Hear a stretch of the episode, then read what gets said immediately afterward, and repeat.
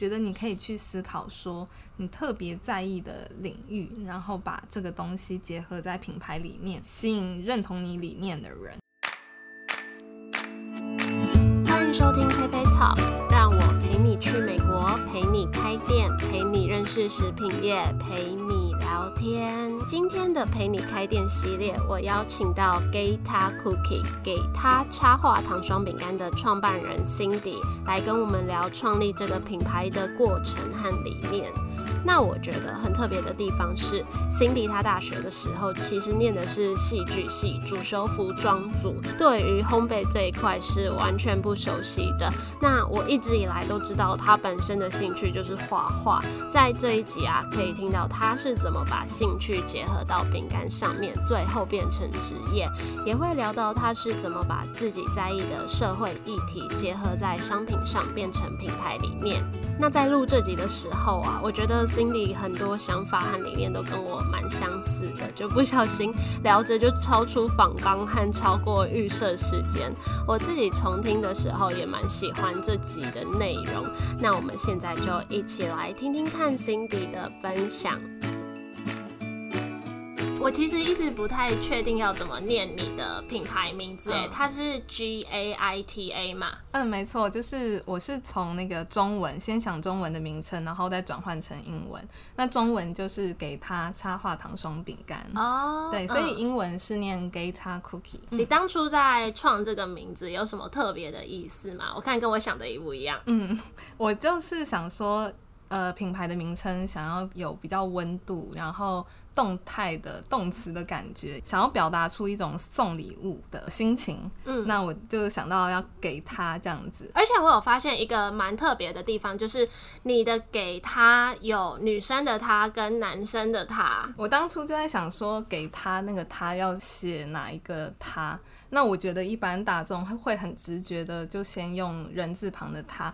但我觉得女字旁的她也不能省略，我就想说，那干脆两个她都写进去，嗯嗯嗯，然后就同时我也想要传达出性别平等的观念，我觉得就是这个观念，我是想要。很自然的融入我这个品牌当中，就是变成日常生活的一部分。所以基本上，我当初创这个品牌的时候，就是把性别平等这件事情当做品牌理念。那这样蛮有意义的。所以你的主要商品就是糖霜饼干，对不对？你可不可以介绍一下糖霜饼干这个定义是什么？嗯，基本上它的原料就是糖粉跟蛋白，但是。我是使用蛋白粉来替代蛋白这样子，那很多客人会误会糖霜成翻糖，翻糖是比较像是粘土的感觉，就是它在制作的时候是呃很有延展性，然后可以做出一些立体的人偶啊，或者是像蔡依林之前做的蛋糕，那就是翻糖。那糖霜它基本上在做造型的时候，是它挤出来的感觉比较像是一体的。然后我会再放到烘干机里面加热，那它才会变成固态的样子。所以，呃，在技术上其实是还蛮需要一些经验来判断说你现在。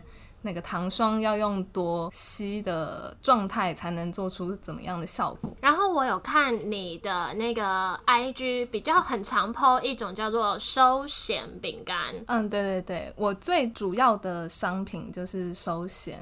嗯，然后收咸饼干基本上就是给四个月的宝宝，就是收口水用的。嗯嗯嗯。那早期可能都会用有冻的面包或传统的一些甜点来代替。那近年比较流行，就是因为糖霜饼干比较可爱，可以做一些呃造型或在上面写宝宝的名字，所以这几年就是非常的。流行，我记得你，你刚刚不是说你的品牌就是跟性别平等有关吗？然后我记得有一次你有做一个产品，就是那个收咸饼干，我就记得你那个收咸饼干不是蓝色，也不是粉红色，因为我们不是都习惯我们在帮婴儿买东西的时候，可能男生就要买蓝色，女生就要买粉红色，然后你就有 po 文说不要用先入为主的观念来连接性别跟颜色，我就觉得嗯。很好。对，我刚刚有提到说，就是性别平等算是我一个蛮主要的品牌理念，所以我在设计上的时候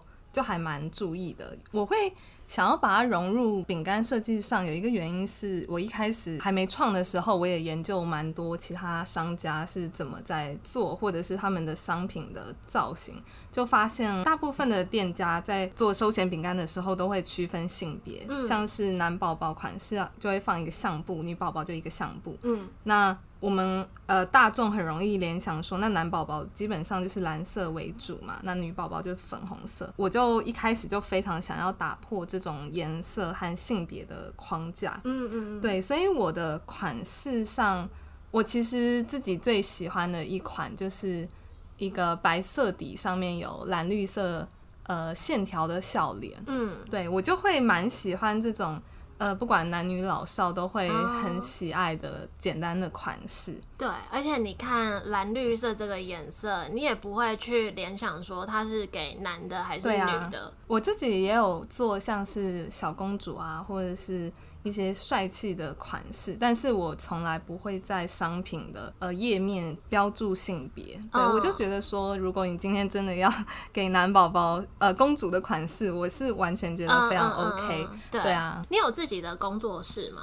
啊，没有哎，我就是在家工作。嗯，对，那我觉得还蛮幸运的，就是家人还蛮支持我做的，有一些蛮基本的呃步骤都可以请他们帮忙。你从成立这个品牌到现现在多久了？总共四年了。我是二零一六年底到现在。那除了刚刚说到提倡性别平等这一块，你觉得你的品牌跟产品还有哪些地方跟别人比较不一样？我觉得当初在看市面大部分的商家的作品，我有发现大部分还是会贩售卡通图案造型的糖霜饼干。那我自己会还蛮回避这一块的，因为我想我一开始会想要做糖霜饼干，就是因为自己喜欢呃自己发想的作品嘛，嗯，对，所以我就会还蛮花时间去发想一些新的创意的商品，然后一部分也是我觉得贩售卡通图案有一点危险，哦 对，就不确定可不可以使用，对对对对对。而且你本来就会很会画画，对不对？就是 还可以，就是可以自己设计自己的款式。对啊。目前有没有你觉得你做过最满意的图案？我觉得做完想说，哇，我怎么这么厉害？这种我我还没有，目前还没有自信到说，我觉得自己做出来的东西就是那么的惊艳自己。嗯。但是就是呃，我刚刚有提到一款白色底，然后上面有简单线条的笑脸。是呃，我非常喜欢这一款，是因为不管客人订购的数量，我会尽可能的所有的笑脸造型都完全不一样。之前有客人订过一百片，我就想办法做出一百片完全不一样造型的 笑脸。其实是可以排列组合啊，就是头发啊、表情这样换，但是但是就很想要。收到的人每一个人都拿到一个独一无二的呃礼物的感觉，很特别。我印象，我突然想到，你有做过一个三太子的，是不是神明系列收弦？那个非常的费工。那但是那一款也是非常多人就是看到就会说对这款印象深刻。对大家有机会的话，可以去 IG 上面看神明组合的收弦。你的 IG 是什么？A 就是 G A I T A 下底线 C O O K I E。好，大家可以去看，我也会把这个链接放在简介里面。那你可不可以分享一下，你当初创业是什么灵感或契机，让你开始做这件事情？嗯，呃，我在选择要学习或者是投入事情的时候，我一直都是从我的兴趣来出发。那以糖霜饼干这件事来说，我其实。还蛮误打误撞。我大四下学期的时候，就是有一天进到书店想要买书，然后我就看到一本非常可爱的书，就放在架子上，然后一看就是说，原来那是一个教怎么做糖霜饼干的书。嗯，那我当天就买回家，好像。隔天就马上试做了吧。嗯嗯。那我做完之后，我就有 PO 到网络上和亲友分享，就是没想到还蛮多人对糖霜饼干蛮有兴趣。对，所以在大四下的时候就已经有亲友跟我买糖霜饼干。嗯。但是那时候还没有想要当做职业，只是在家好玩这样子。好玩这样。对啊。后来我有。短暂的在一个公司当做品牌设计，但是跟老板的一些想法没有那么契合，就决定说，那干脆自己来。做，因为其实在这中间陆续都有人在问糖霜饼干的贩售的事情。我觉得你就是那种很标准的结合兴趣跟事业，我觉得这样很棒。可是说到这个兴趣啊，你会不会觉得就？像你会画画，你喜欢画画。平常的人可能工作压力大，就会去做自己有兴趣的事情来抒发。就拿我好了，我也喜欢画画。然后有一阵子上班就觉得很烦，我就会透过画画抒发我自己的心情。可是你已经把这个兴趣当职业，就会不会反而没有一个舒压的管道？我觉得会耶，但是。我现在的做法就是，我有经营另一个 IG 账号，那我那个账号主要是拿来分享画图、日常的画图，一些比较心情方面的东西。嗯嗯，偶尔也会接一些像是喜帖或者是结婚书约啊、刻字化的插画。那对我而言，这个呃小的插画品牌就是一个舒压的管道。我觉得有的时候画累了，我也会觉得做饼干是舒压。我觉得交替对，就是我觉得现在的方式还蛮取得一个平衡。哎，我觉得我好像也是有一种这种感觉，因为我不是有用音乐也有画画嘛？对对对。然后我就会有一阵子特别喜欢弹吉他，那段时间一直弹一直弹，然后就有一段时间我就突然一点都没有灵感，就可能换成另外一个，又过一段时间又回去的那种感觉。我现在的做法大概就是这样子，嗯，就。这是蛮好的一个方式。那你觉得啊，创业之前需要做什么准备吗？我觉得不同类型的商品内容可能会有不太一样的发展方式。我可能就以这类型饼干、甜点或是插画小物来分享。最重要的，我觉得是要有对这件事情的持续的热忱。嗯，那我会特别想要讲到持续。是因为我自己是一个做事很三分钟热度的人，比如说我有一天就是在网络上看到很可爱的粘土作品，嗯，我就在那一天里面买齐所有的材料和书籍，我就在三天内我就会疯狂的做这个 这件事情，而且做出的作品就是甚至还有人说有兴趣要跟我买，但是。我过了一个星期之后，我就觉得说完全不想再做这件事情，然后我就会找下一个兴趣。那对我而言，虽然我做粘土这件事情可能是有商机的，而且我的呃设备材料都足够，但是我就不会想要继续做。那我觉得这就不是一个适当的开头。对，然后我觉得至少要半年吧，你。做半年，你投入这个兴趣半年之后都不会有想要放弃的念头，而是就是一直想说怎么样越做越好。那我觉得这个。就算是还蛮持续性的热忱，所以你一开始的单就是亲友的单，这样对，从亲友开始，然后就一个介绍一个。但是我觉得有一点还蛮重要，就是我觉得那些亲友当初会跟我买，不只是捧场性质，就是他们是真的觉得说送礼会是还蛮体面的。对，常常我也会有送礼的困扰，但是当你送出去的礼物它是专属给某人的，这种就蛮有。有意思的对，哦，我还想要分享一件事情，就是之前有听过一个订阅百万的 YouTuber，他分享自己的呃算是成功的经验。那他就说，他觉得很多成功撑下来经营频道的人，一开始的初衷就是。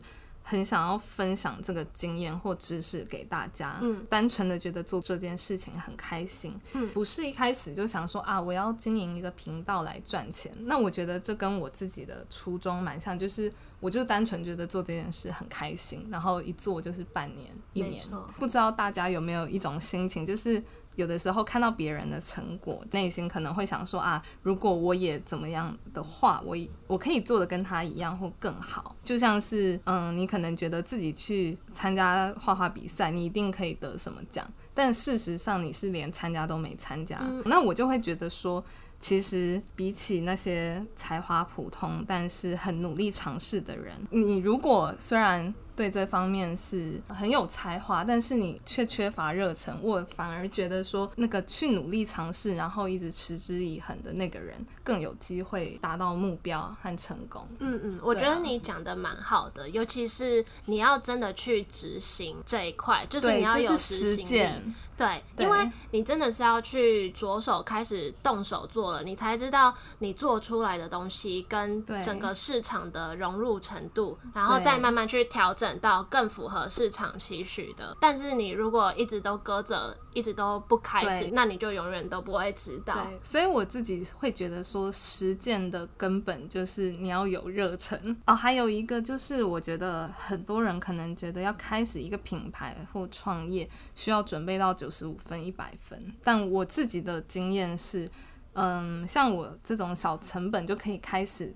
做起来的，我觉得在兴趣阶段的时候，就可以开始尝试说放到一些呃免费的贩售平台，或是从亲友开始来试水温，那你就可以大概知道说这个东西在市场上会不会有人会喜欢，有有人会有兴趣。嗯，就是一开始也假设说，我可能要卖个小蛋糕好了，我也不需要去开一家店，我可能就是线上订购的方式，或是给亲友吃吃看的方式，对。看试水温，看这个东西人家会不会想要，就不需要一次就做大，慢慢来，慢慢调整这样子。那再来就是你可以观察一下市场，就是你现在在做的这件事情是不是呃特别的，然后是否有很多竞争对手。我当初四年前开始学糖霜饼干的时候，那时候发现好像在卖的店家没有那么多，嗯。然后主要就是有几个比较有名的老师，但是小店家都没有那么蓬勃的感觉，所以我觉得我那时候进去这个领域的时机算是蛮幸运的，然后抓的蛮好的。在二零一六年的时候，我的商品感觉算是还蛮有独特性的，对，所以客人一看到就会觉得说，哎，完全没有看过这样的设计，所以会吸引到他们。那我觉得你在观察市场的状况之后，你可以想一下，说你的自己的商品要怎么去跟其他品牌做区别，像是。假设现在来说，可能糖霜饼干店家已经非常多了，那你可能就可以想说，呃，你的品牌理念是不是跟市场上其他的店家有一些很不一样的地方？嗯嗯，对，嗯可以从其他角度来切入。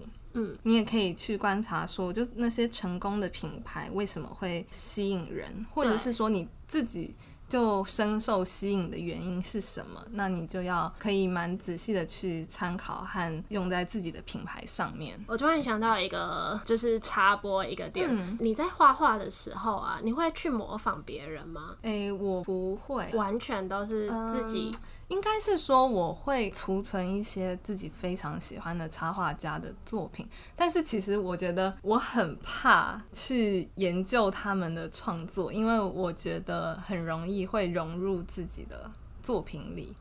所以我觉得我欣赏别人的作品的方式比较像是用一种很表层嘛，就是很简单的欣赏，但是我不要过度的去研究，例如说他怎么嗯用什么媒材，他的整个过程。但我觉得这呃每个人的做法可能会有一点不同，有一些人是真的从临摹开始。对，但对我而言，我觉得就是你很认真的去临摹一个大师的作品，你的风格真的很容易受影响。那我真的很怕这件事情。嗯嗯，那你创业到现在啊，遇到最大的困难是什么？我觉得我在工作上的低潮几乎都是跟人际有关，嗯尤其是和客人沟通上的不愉快，或者是说让客人感到不开心这件事情，对我的心情影响打击会非常大。我觉得这件事情是我一直想要克服的，就是如果你过度的感性，或者是过度的花时间在。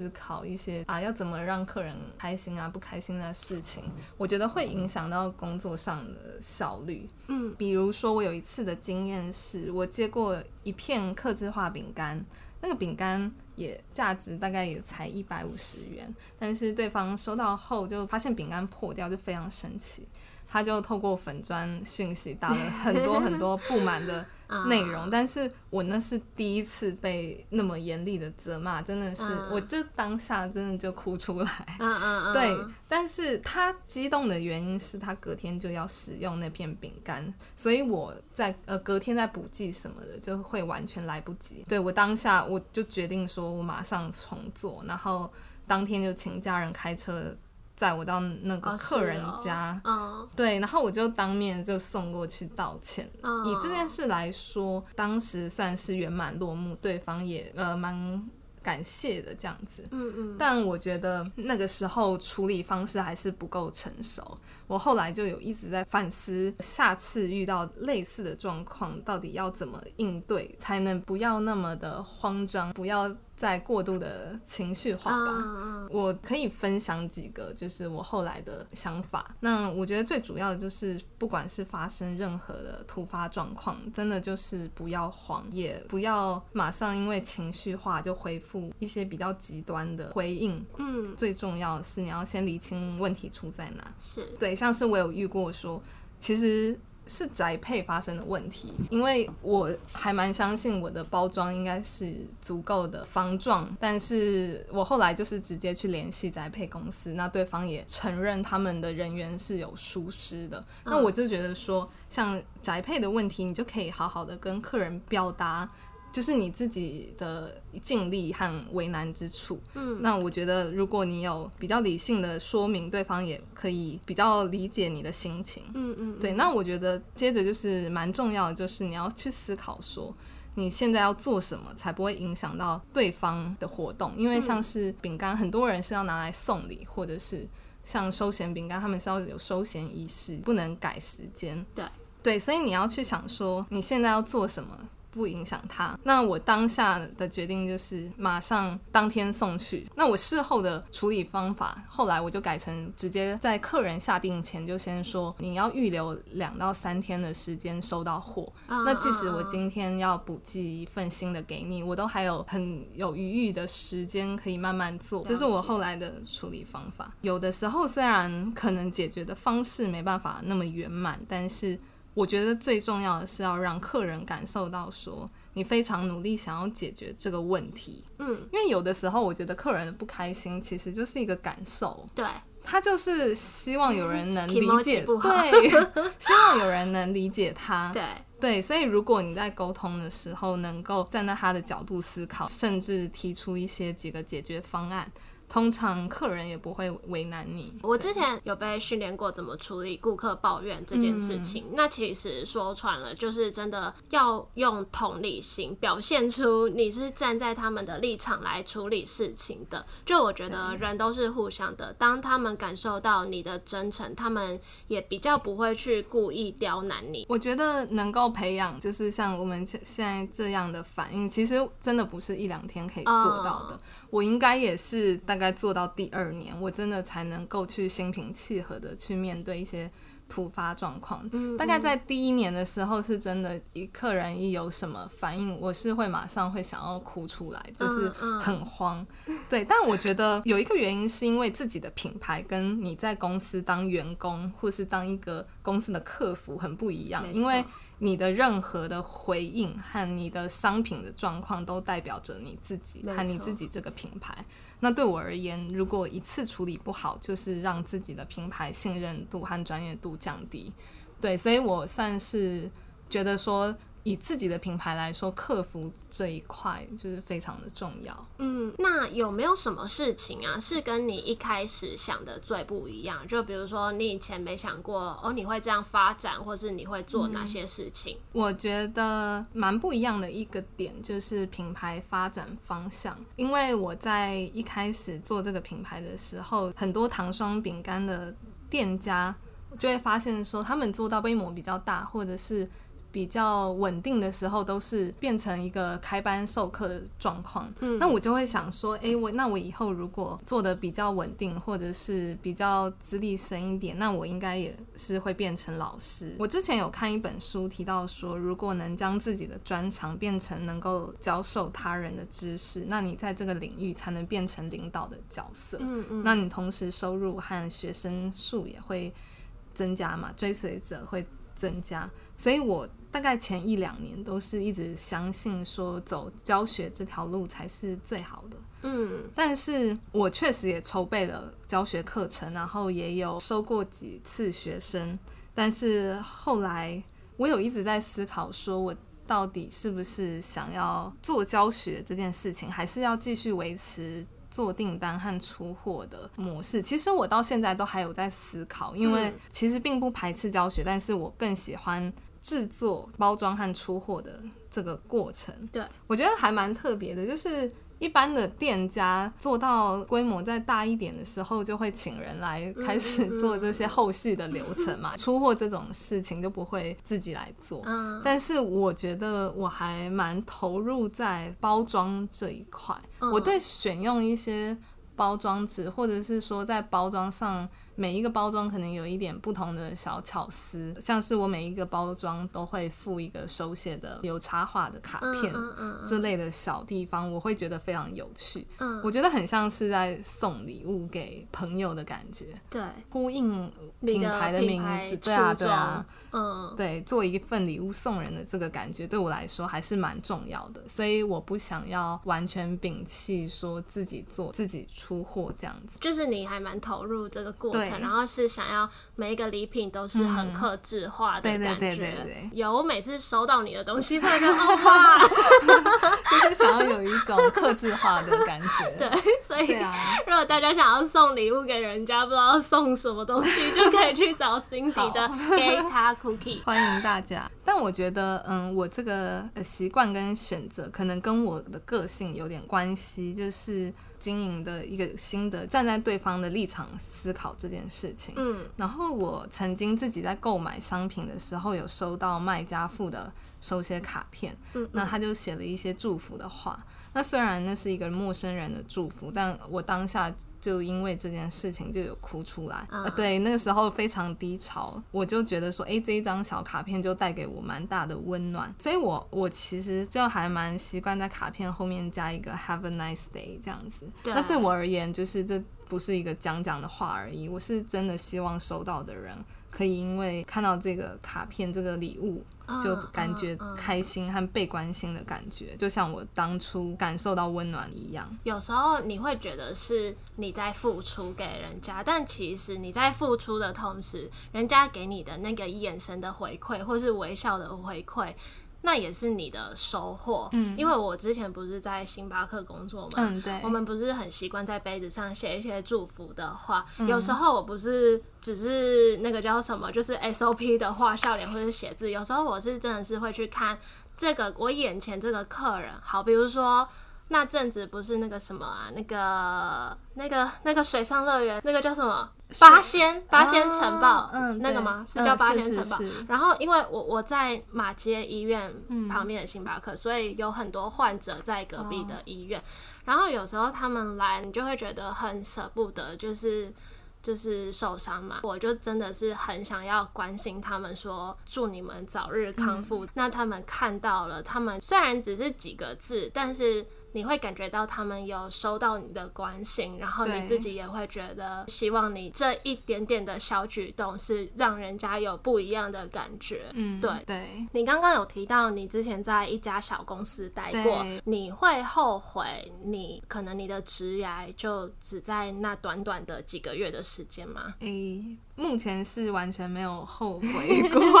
啊，我觉得是因为那时候那个短暂的时间，嗯、就是刚刚有提到说，因为跟老板喜好不合这样子。对那我觉得我是工作上会比较呃蛮尽心尽力的吧。有的时候自己会觉得说我提了一个很棒的提案，但是被打枪啊，或者是被改成反而自己更不喜欢的样子，我就会蛮沮丧的。那我那时候就想到说，如果我把这个百分之百的努力和投入用在自己身上，自己的品牌身上，那感觉不是还蛮不错的吗？嗯嗯 就是我对工作上的自我要求很高，很高，如果可以用在自己身上，感觉是一件嗯效率很高的事情。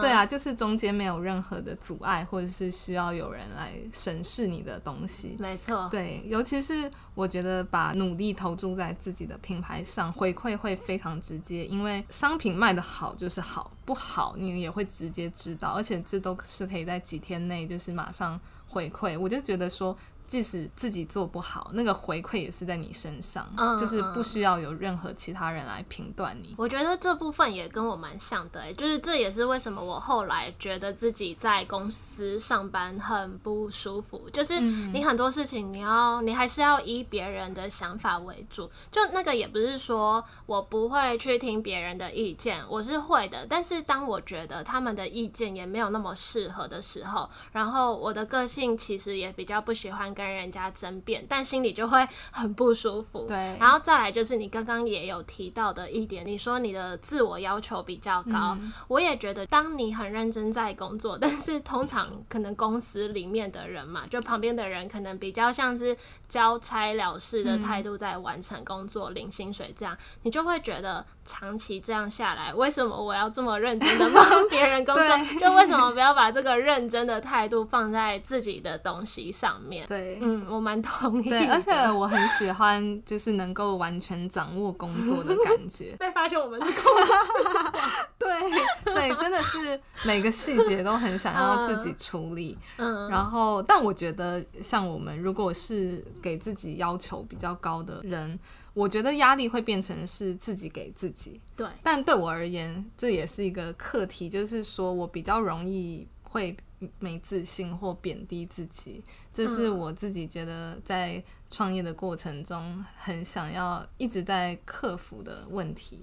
那目前你觉得你有克服了吗？没有，我还是对自己的 就会觉得自己好像还是哪里不够，对，而且是即使别人夸赞你，你也没办法相信，好像是好像是哎、就是会觉得永远做不到理想中的自己的成那种感觉。就是别人已经跟你说，可能你有资格做哪些事情了，但是就难免人外有人嘛。你看到别人的东西，你就会觉得自己根本还没有资格达到那个程度。对，而且我现在也不太敢说自己是什么创业者。像你来找我的时候，我也觉得，哎、我我真的可以分享什么东西给大家吗？就觉得、嗯呃自己好像也还算初学者。嗯嗯，对啊，嗯对，啊，大概就是 一直处于一个 像是我好像可以懂。对，就是自己给自己莫名的沉重的包袱的感觉。嗯。对啊，嗯嗯，你有没有觉得就是这个过程遇过什么很特别的事情？我觉得最印象深刻的是，应该是和一个小帮手的相遇。就我在二零一七年，就是第二年的时候，有一天有一个陌生人就私信我卖场讯息，嗯。他就直接就问说我有没有在收徒弟，我当下就很惊吓，还蛮奇妙的，因为那个那个人他从来没有买过我的东西，嗯。他就跑直接跑来问，后来我我们就真的有约出来聊了一下子，就觉得彼此感觉还蛮契合的，也有达到一些共识，所以我们就一起工作蛮长一段时间。那我们的工作模式就是我教他制作饼干糖霜的技术，嗯。那他帮我一些像是面皮制作，然后还有烤饼干等等的嗯嗯，部分，有点像是互相交换彼此需要的东西后来是因为呃我能教的也都教了，就不太好意思再留他帮忙。对，然后我就有跟他说，我教他的东西他是可以带走，也可以创立自己的品牌这样子。但我觉得呃最重要的就是希望他可以做出自己的风格啊。嗯对啊，嗯对啊嗯。那后来他也觉得差不多该走了吗？还是他也有他其实还人很好，就是还蛮主动的说一直可以来帮忙什么。啊是我后来就是说没关系，对我是我觉得不好意思。啊啊，对，然后后他好像也有在筹划自己的品牌。这样子，我是觉得这种技术啊，什么互相学习啊，帮忙，我觉得都还蛮好的。就是如果那个帮手可以做出自己的品牌，我觉得也会蛮高兴。那目前为止啊，你觉得你遇过最有成就感的事情是什么？我觉得当客人说饼干的设计很棒的时候，我会非常的开心，因为基本上设计都是我自己发想的。有有的时候我会对自己的作品可能会没什么自信，但是如果有人客呃客人很直接的回馈图案和设计很棒的话，我就会稍微提升一点信心。嗯嗯，然后还有一个是说饼干很好吃这件事，嗯因为大部分的人会对糖霜饼干有一个刻板印象，就是难吃。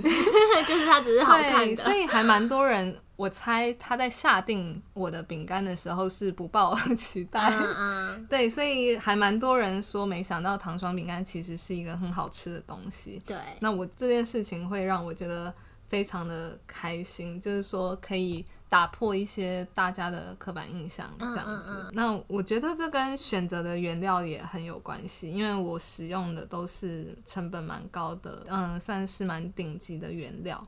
我是希望收到商品的人，就是不只是因为它的外表，更希望让他们了解到糖霜饼干的美好吧。嗯，就是不是只有外表好看，内在也不输其他的饼干。哦，我之前有一个客人让我非常开心，就是他在一个月内就跟我订了四次哦糖霜哦饼干自己吃。自己吃他说，而且因为糖霜饼干其实是一个呃蛮贵的对啊，商品，他就单纯因为说他想吃，而且他还跟我说什么饼干破掉也没关系。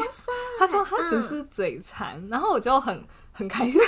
居然有人啊他订好像是兔子吧，嗯嗯而且还就是不便宜。因为那个通东西通常就是送给人家，人家拍照对对对，所以如果有人跟我说他订我的饼干是为了吃，我真的会非常的感动。不过我真的推荐大家，你们可能用听的，就是听我们讲话，不知道他的饼干设计长怎样，就真的很推荐大家可以去他的 Instagram，叫做 Gata 底线 Cookie 嘛，G A I T A 下底线嗯 C O O K I E。因为我从你刚开始创立的时候就开始有在 follow 你，然后就一直看到你在作品啊设计上面一直持续在进步，越来越精致。这样，我有时候看到都觉得，哦天啊，你到底是怎么做出来的？然后我就看到我我很喜欢的两款，一款是那个猫咪，哦然后一款是樱花。啊，是哦，对我还蛮惊讶，因为樱花比较少人会提到说是比较喜欢的款，因为我觉得你那个颜色渐层的很漂亮，哦然后就有时候一些小东西点缀在上面，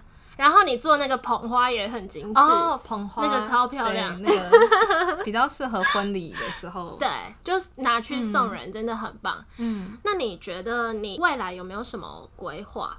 我觉得我目前，因为我刚刚有提到说，我还有经营一个插画的账号，那我是希望可以把插画的部分再扩大，更投入一些，然后跟饼干品牌一起结合。嗯就是我希望可等于是用两个品牌来互相帮忙、相辅相成的感觉。嗯嗯。然后可能可以做一些插画和饼干的周边商品。有我有看到你帮人家画那种人像画，然后放在饼干上面。对对，之前有在做，但我我可能因为那个比较呃时间成本比较高，我还在想说有没有什么更有效率的方法来做这样的订单。我突然想到一个问题啊，就是你这样长期自己一个人在家里工作，你会不会觉得孤单？我不会耶，我很我因为我刚刚有提到说我是个蛮想要控制很多事情的人，嗯，对，然后又加上个性感性，很容易受周遭的人影响。如果我今天跟一群人工作的话，我一定身边的人有个不开心什么的，我一定会跟着不开心一整天。那我就觉得说我这种个性就非常适合自己一个人好好把一件事情做好，不要有人干扰。对啊，我觉得这样个性的人非常适合在家工，就是一个人工作。我也觉得在职场上最麻烦就是人这个对对，人际关系，虽然这不应该是什么你离职或是什么的原因，但是人真的是最麻烦的东西。嗯 可以是原因啊，可以。好，最后啊，你有没有什么话是想要跟想创业的人分享？嗯，就除了你现在有一个专业和兴趣以外，我觉得你可以去思考说你特别在意的领域，然后把这个东西结合在品牌里面，吸引认同你理念的人。像是我前面有提到。呃，性别平等这一块我还蛮介意的。那原因是因为我大学的时候有接触社会系的课，还有那个性别研究学程。那我是因为在大学的算是一个启蒙吧，或者是影响，我就会很希望说我的工作、我的品牌是有一点社会影响力。虽然听起来可能会跟饼干没有什么关系，但是我觉得如果我可以用我的方式来传递性别平等的讯息，即便力量很微小，但是我觉得一点一滴都会是影响。我有看你之前在同志游行也有做彩虹饼对干，我就觉得哦，好感人。对啊，我觉得，因为身边也有很多就是身为同志或者是受性别框架所苦的朋友，我就会很想要，呃，也不是帮忙，就是说很想要支持，然后让这个社会更多人注意到性别议题。对，还有一个例子是，像是插画家心怡，他有在他的书就是《人生就求一次如鱼得水》里面有提到说，他很在意环保议题。那他的作品跟他自己本身都会在这一块做努力。嗯，那我也是。在看了他的书之后，也会开始思考说，那我是不是可以把环保这一块，也就是尽量在我商品上做一些改变，像是将塑胶包材的比例减少。嗯，我就觉得说，像这样子的一点一滴的影响，其实都是很有意义的。那你可以去思考说，你在意什么，把它跟品牌结合。嗯，我觉得也不用把这件事情想得很伟大或很复杂。因为你可以当做说，例如我饼干跟插画结合，这也是一种新的做法。就是说，我很强调我的设计，给大家有一点不一样的感官上的感受。那我觉得这也是一种做法，不一定要跟影响力有关。对，然后你可以自己去发掘你有兴趣的部分。嗯嗯，就把你在意的东西跟你的商品做结合。对，就如果你也是一个人经营自己的品牌。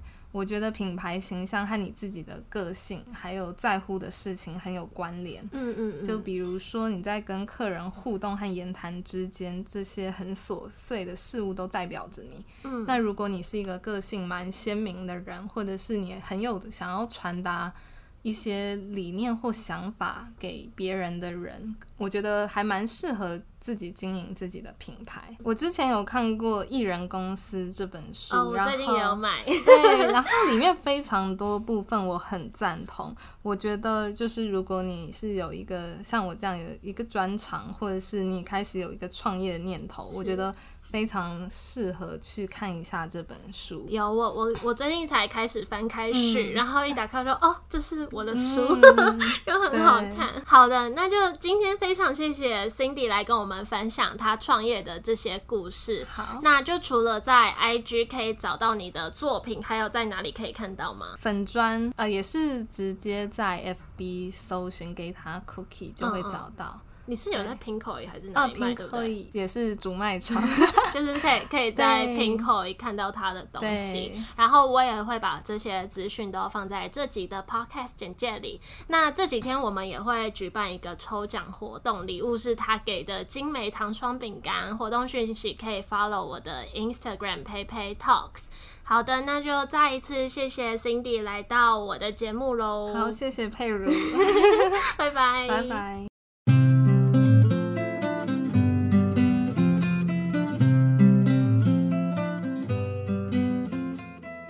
常感谢 Cindy 今天来跟我们分享她的品牌创业过程和整个品牌理念。我觉得跟她聊天的过程很舒服，看她作品也非常疗愈。那在这集的节目里啊，Cindy 她以饼干、甜点或是插画、手作小物的角度来跟我们分享创业前需要准备的几点。第一是对这件事情的热忱。他说，所谓的热忱是至少你要做三个月到半年后。不会有想要放弃的念头，而是想着怎么样可以越做越好。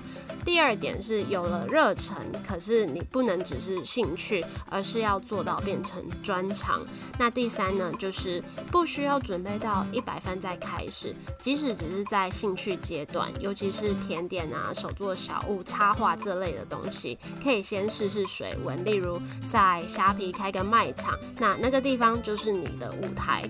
第四是观察市场，你的专长是不是特别的？要怎么跟其他品牌区别，并且观察成功的品牌吸引你的原因是什么？用这个作为参考。另外啊，他也有提到一点是我也很认同的，就是我们可以去思考自己特别在意哪个领域、哪个议题，把这个东西结合在品牌里面，这样子可以吸引到认同你理念的人。最后。后呢，虽然已经过了，但也是要祝大家新年快乐跟情人节快乐。